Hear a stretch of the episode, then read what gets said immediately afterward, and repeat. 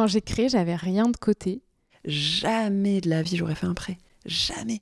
Je vais plus au travail le matin. Je vais faire ce que j'aime. Oui, on est libre, mais on est aussi très seul. Ouais, il y a un côté où ça fait flipper. Et puis le téléphone peut sonner. Et je pense qu'on peut être entrepreneur, euh, même si on n'a pas créé. Il y a tellement de façons d'entreprendre. Je suis Jeanne Dobriansky et j'ai envie de les entendre. À chaque épisode, vous retrouverez une thématique précise, des témoignages d'entrepreneuses et d'entrepreneurs, et puis pour conclure, le décalage corporel, une vignette plus personnelle dans laquelle je partage mon vécu en partant de gestes, de postures, de mouvements ou d'images qui convoquent mon corps et mes sens. Parce que je crois qu'il est urgent de réfléchir autrement, en ajoutant à nos raisonnements le vivant de nos corps en mouvement. Aujourd'hui, c'est pour ça que j'entreprends. Bienvenue dans le podcast Entreprendre de tout son être.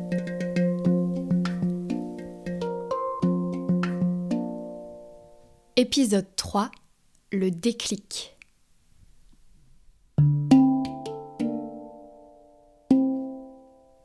C'est quoi les petites graines à l'origine d'une aventure entrepreneuriale?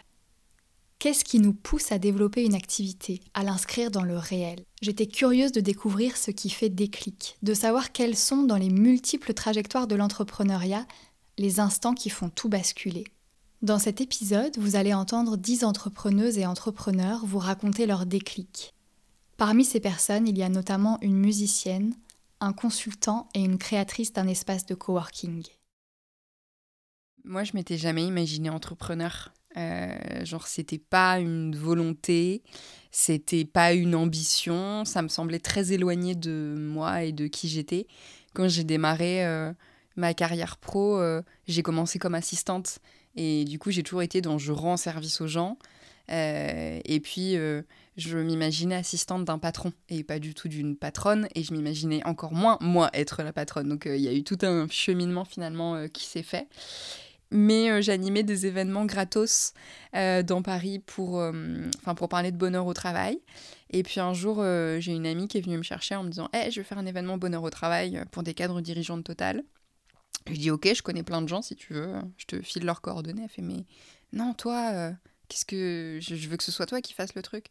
Ah bon?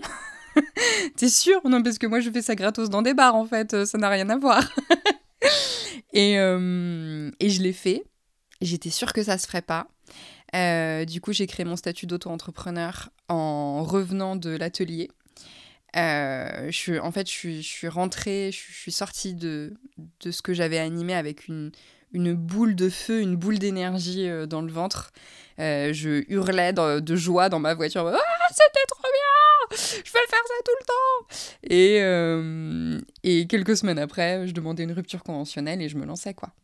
Donc, c'était absolument pas prévu.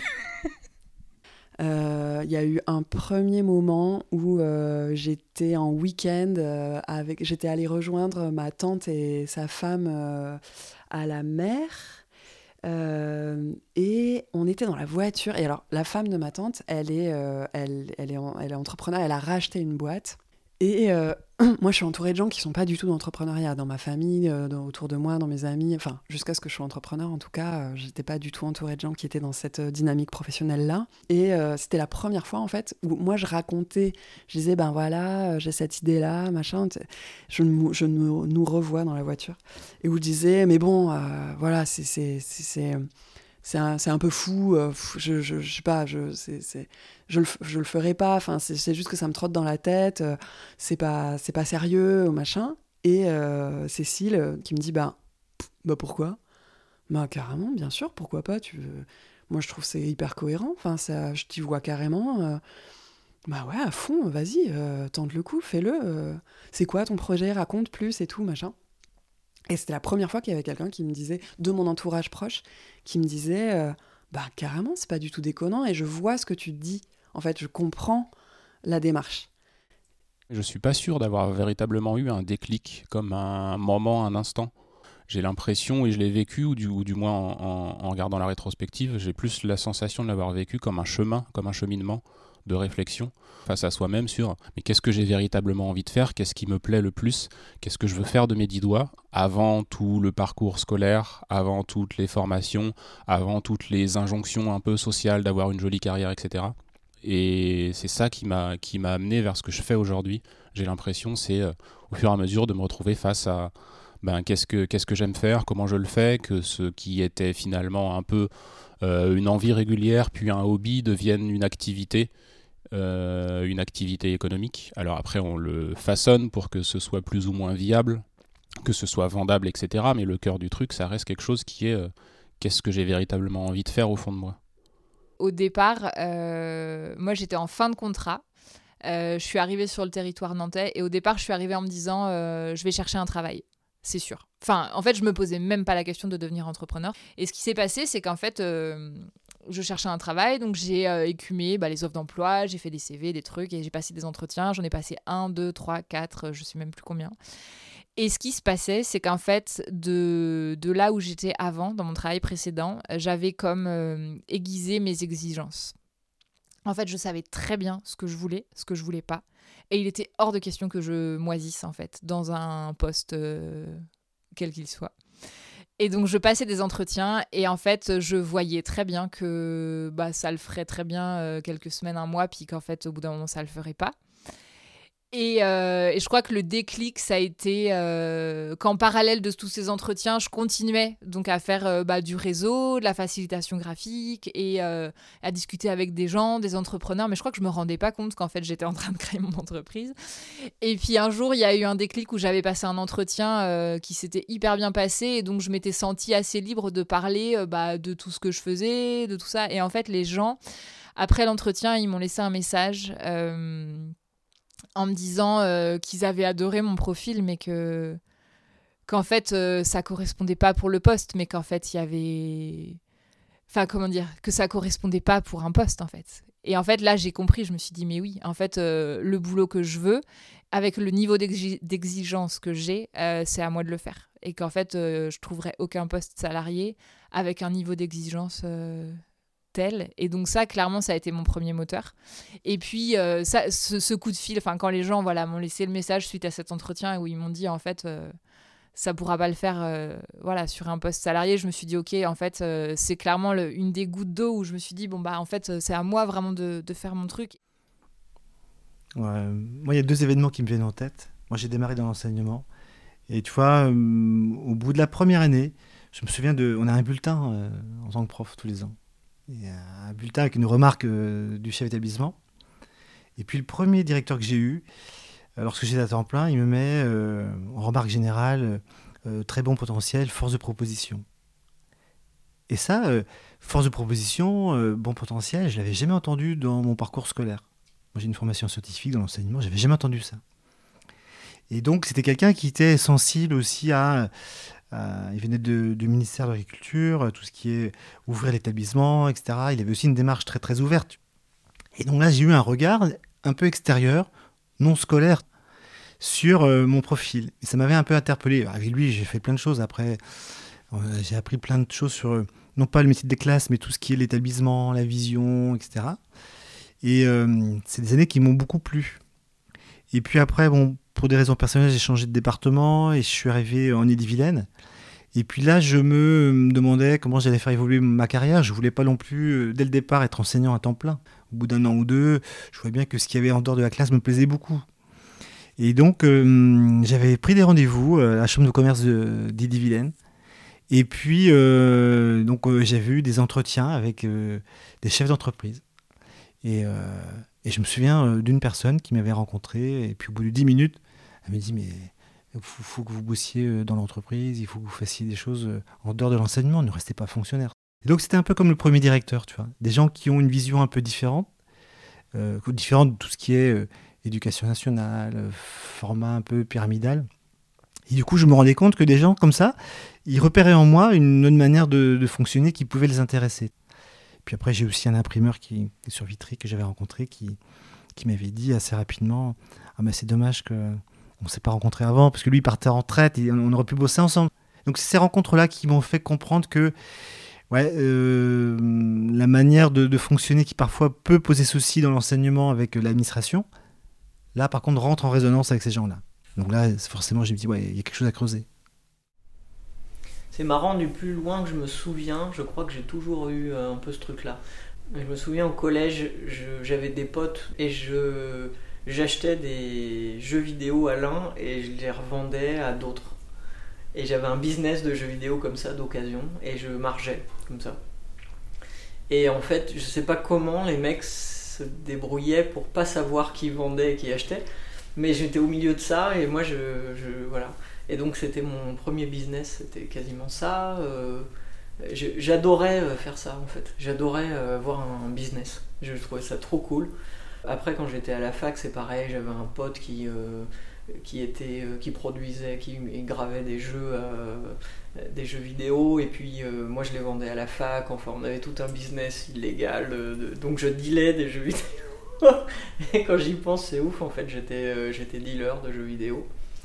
Euh, j'aurais jamais dealé autre chose, hein, euh, évidemment, mais ça, je, je, je, ça me posait pas de problème.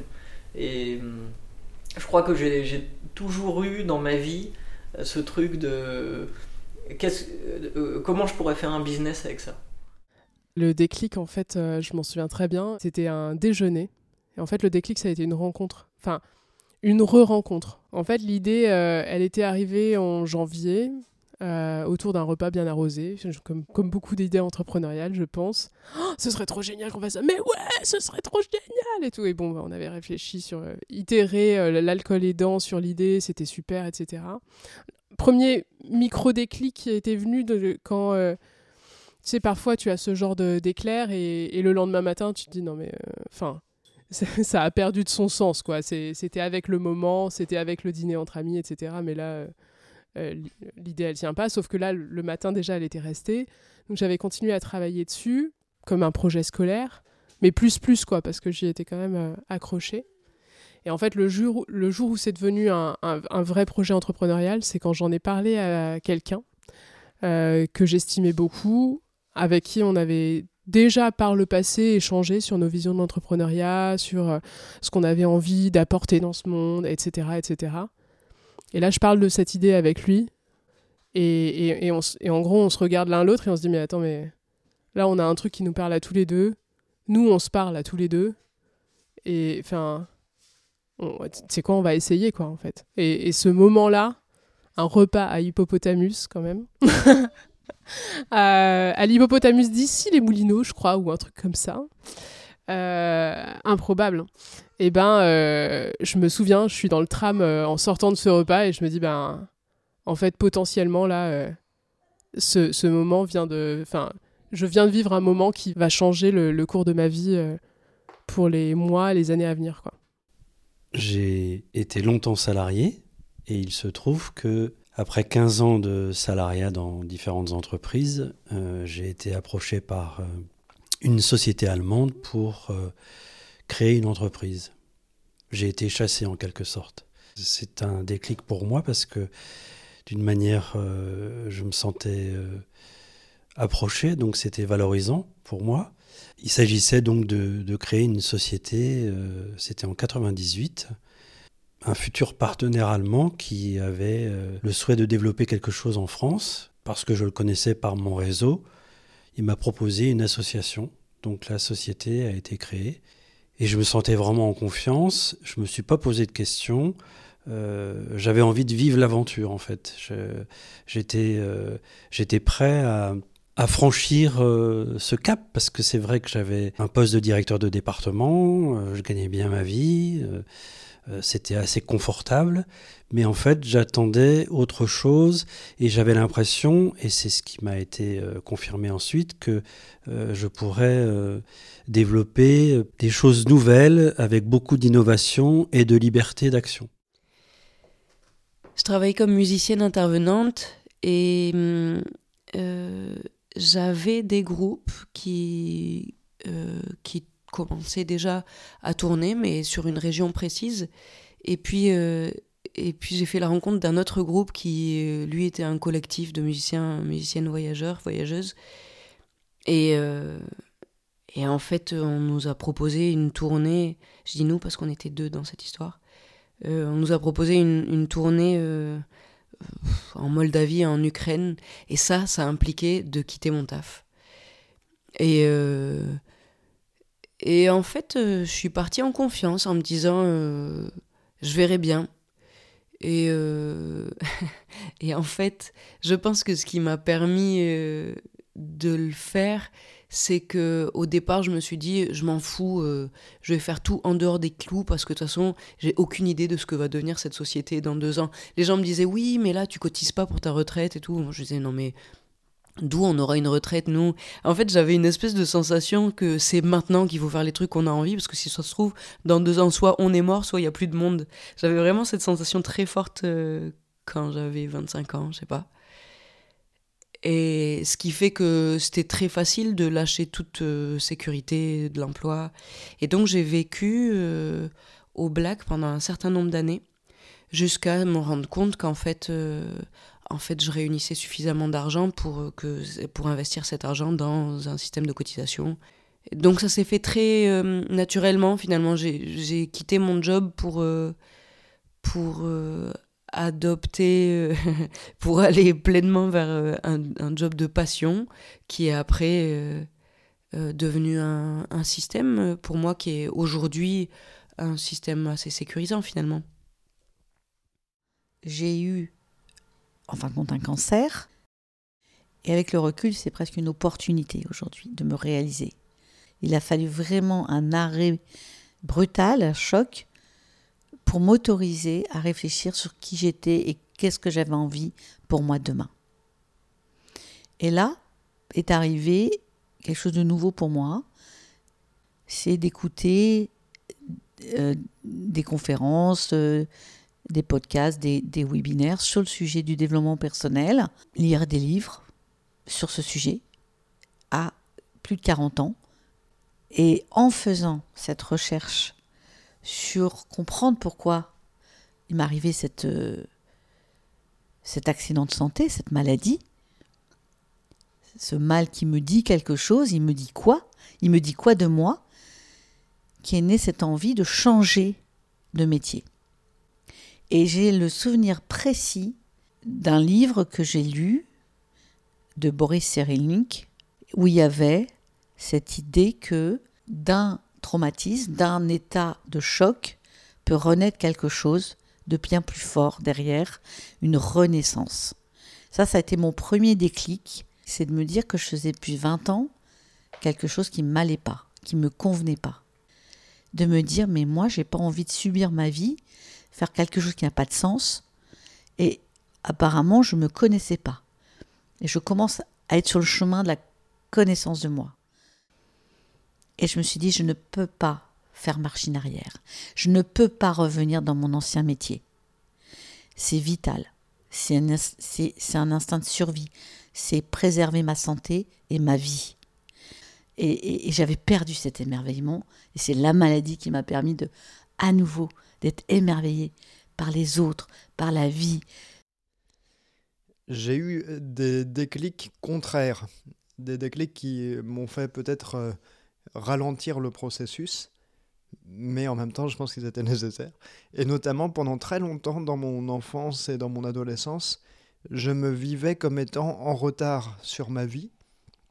J'avais l'impression que ma véritable vie, euh, qui devait être dans mon esprit faite d'aventure, elle commencerait le jour où je sortirais de la voie qui était tracée pour tous les enfants, du moment où je pourrais quitter l'école et, euh, vivre voilà, des, des expériences euh, qui ne sont pas prévues à l'avance des aventures. Et j'ai eu un déclic quand j'ai découvert Arthur Rimbaud, donc euh, d'un vieux recueil de poésie qui traînait chez mes grands-parents, et où il y avait une petite partie biographique, où il racontait que Rimbaud, euh, bon, toute son histoire avec Verlaine, ça m'était passé un peu au-dessus de la tête, mais qu'il avait fugué plusieurs fois ah, je sais plus son âge, mais je crois qu'une première fois, il avait peut-être 14 ou 15 ans, et, etc. Et je me souviens que j'avais, ça m'avait semblé être un très bon programme de vie aventurière que de fuguer. Alors même que moi, j'étais très heureux chez mes parents. Donc le déclic contraire, euh, j'ai fugué. Je suis parti de chez moi euh, quelques jours seulement, mais ça a suffi à, provoquer beaucoup de chamboulements dans ma vie parce qu'après je voulais plus retourner à l'école. Ça a créé pendant une période des conflits forts avec mes parents, mais parce que quand même ils se sont inquiétés, ils se sont demandé à quel point j'étais capable de construire moi-même mon bonheur alors que là j'avais l'air de devenir de plus en plus malheureux. Et je dis déclic contraire parce que euh, c'est pas des déclics qui m'ont permis de m'insérer socialement. C'est pas des déclics qui m'ont permis de, de rentrer dans une voie professionnelle, au début en tout cas. C'est plutôt de- des déclics qui m'en ont éloigné. Mais j'ai l'impression que sur le long terme, ça a été très important pour ma construction, y compris d'artiste.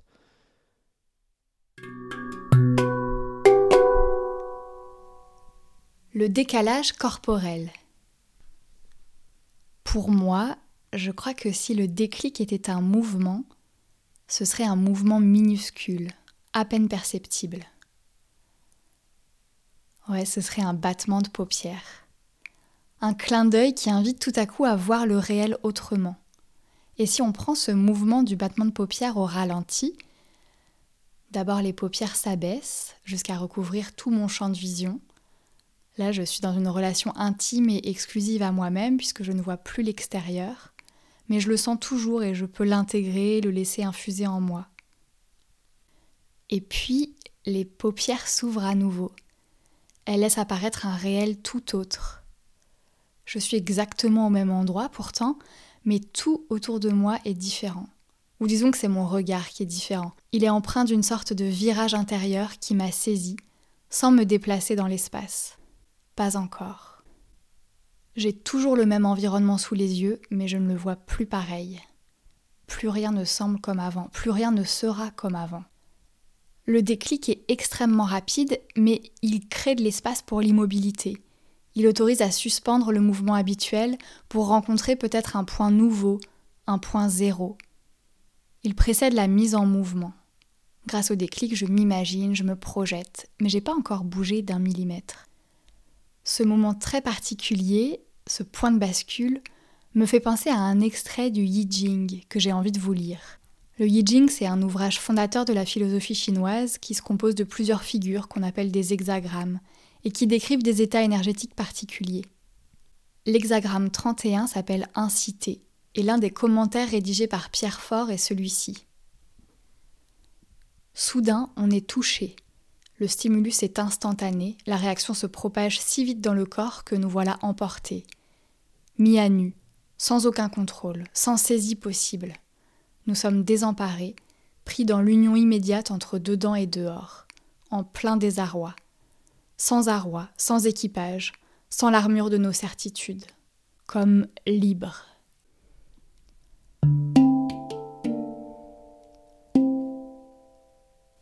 D'ailleurs, la liberté, c'est un thème qui est revenu dans tous les entretiens que j'ai menés. Alors j'ai décidé d'y consacrer un chapitre entier. Et ce sera le sujet du prochain épisode. Entreprendre de tout son être, c'est un podcast, mais c'est avant tout une démarche, un rapport au monde. Alors si vous voulez approfondir le sujet, vous pouvez visiter la section ressources de mon site web, où vous trouverez des articles, des vidéos, des documents sonores et des propositions d'expériences. Rendez-vous sur aliam.fr. A2L-I-A-M. Une idée qui a cheminé dans notre corps a plus de chances